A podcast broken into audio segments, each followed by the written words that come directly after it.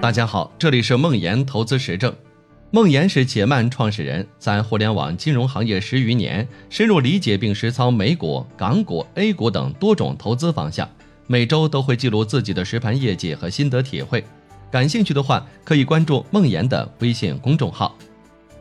今天跟大家分享的是用打折价买一份中国的未来。二零零八年的十月份是金融危机最为恐慌的时候。从二零零八年的一月到十月，道琼斯指数下跌了百分之四十左右。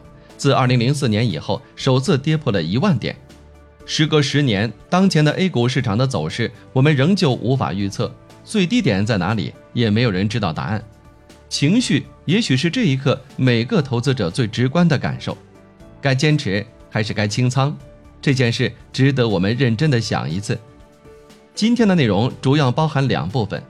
第一部分摘录了巴菲特在2008年金融危机时发布的一篇文章 By America, I am。第二部分会回答大家的问题：巴菲特在美国，那中国呢？第一部分是 By America, I am 的八条摘录。第一条，我买股票的原因很简单，别人贪婪，我恐惧；别人恐惧，我贪婪。显然，当前的市场中充斥着恐惧，老手们也不例外。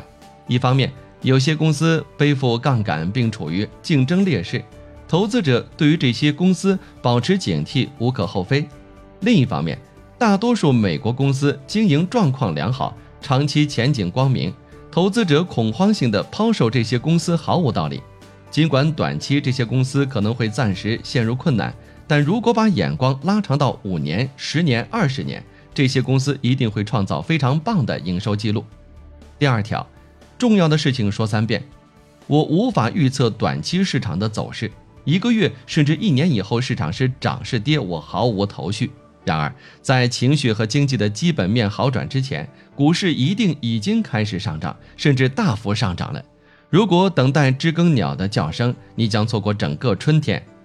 第三条，回顾历史，大萧条时期，一九三二年七月八日，道琼斯指数跌到四十一点。创下当时的历史新低之后，经济情况继续恶化，直到罗斯福在一九三三年三月上任，美国经济开始企稳上升，而这时美国股市已经上涨了百分之三十。再让我们把目光投到二战时期，我们在欧洲和太平洋占据不利。一九四二年四月，股市触底开始上涨，后来同盟国才扭转颓势，通胀充斥的八十年代也是如此。总之，坏消息是投资者的好朋友。它让你有机会以打折价买一份美国的未来。第四条，长期来看，股市带来的都是好消息。二十世纪，美国经历了两次世界大战，还有其他大大小小的军事冲突；美国经历了大萧条，还有其他大大小小几十次经济衰退和金融危机，其他还有石油危机、世纪大流感、总统丑闻辞职等等。然而，道指从六十六点上升到一万一千四百九十七点。第五条，这么大的涨幅，你可能觉得投资者不可能亏钱。恰恰相反，有些倒霉鬼亏了钱。当媒体欢欣鼓舞的时候，他们买入；而当头条充斥着坏消息的时候，他们卖出。第六条，现在许多人持有现金感到安心，他们错了。长期来看，现金不能创造利润，只会贬值，是一种不值得长期持有的资产，而且。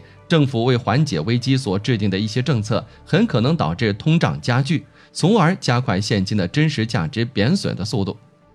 第七条，未来十年，股票几乎肯定会战胜现金，很可能是大幅战胜。有些手持现金的投资者在赌更好的时机，他们在等待好消息的时候，忘了冰球之王韦恩·格雷茨基的建议：“我总是滑向冰球要去的地方，而非冰球现在的位置。”第八条。我一般不喜欢谈论股市，我再强调一下，我对短期股市的涨跌一无所知。然而，我愿意效仿一则在银行大厦里新开的餐馆的广告：“Put your mouth where your money was。”注意，这句话是个双关，来自 “Put your money where your mouth was”，意味着口说无凭，行胜于言。行胜于言，我今天真金白银的买入了美国的未来。第二部分，By China I am。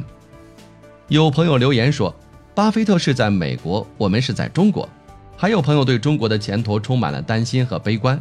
我说说我的看法：买股票也好，买基金也好，归根结底是在买资产。长期来看，推动股价上升的是上市公司的净资产，是中国经济的增长。我喜欢坏消息，坏消息可以给我们带来两个优势。第一个自然是好价格，全市场估值无论是从 PE 还是从 PB，都已经在历史最低区域了。如果没有危机，没有恐慌，你凭什么用这么低的价格可以买到中国的资产？第二个，坏消息和外部压力往往会带来深入改革的机会，而坚定改革是长期驱动增长最重要的因素，这个不多说。至于担心走回头路，担心日本失去的二十年，担心委内瑞拉、津巴布韦化，不是不可能，只是我认为概率太低了。如果实在担心，那就做担心的准备，用脚投票。如果有信心或者没选择，那就下现在最佳的赌注。当然，赌归赌，姿势要正确。我们再来审视一下：一、基金指数基金背后代表的是中国经济，驱动中国经济长期增长的因素并没有变化。二、指数基金永远不会死，没有单一公司死亡的风险。三、你投资的估值足够低。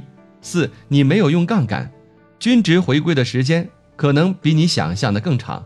不要死在黎明前，这是一个风险收益不对称的赌局。这样也能死的话，别抱怨了，大家都死了，包括持有现金的人。这种事情适合认真想一次，想清楚做决定，清仓或者下注，然后专注到你的工作和生活，为这个世界变得更好做些自己的努力，并期待美好的事情发生。差不多就是这些。你愿不愿意用打折价买一份中国的未来呢？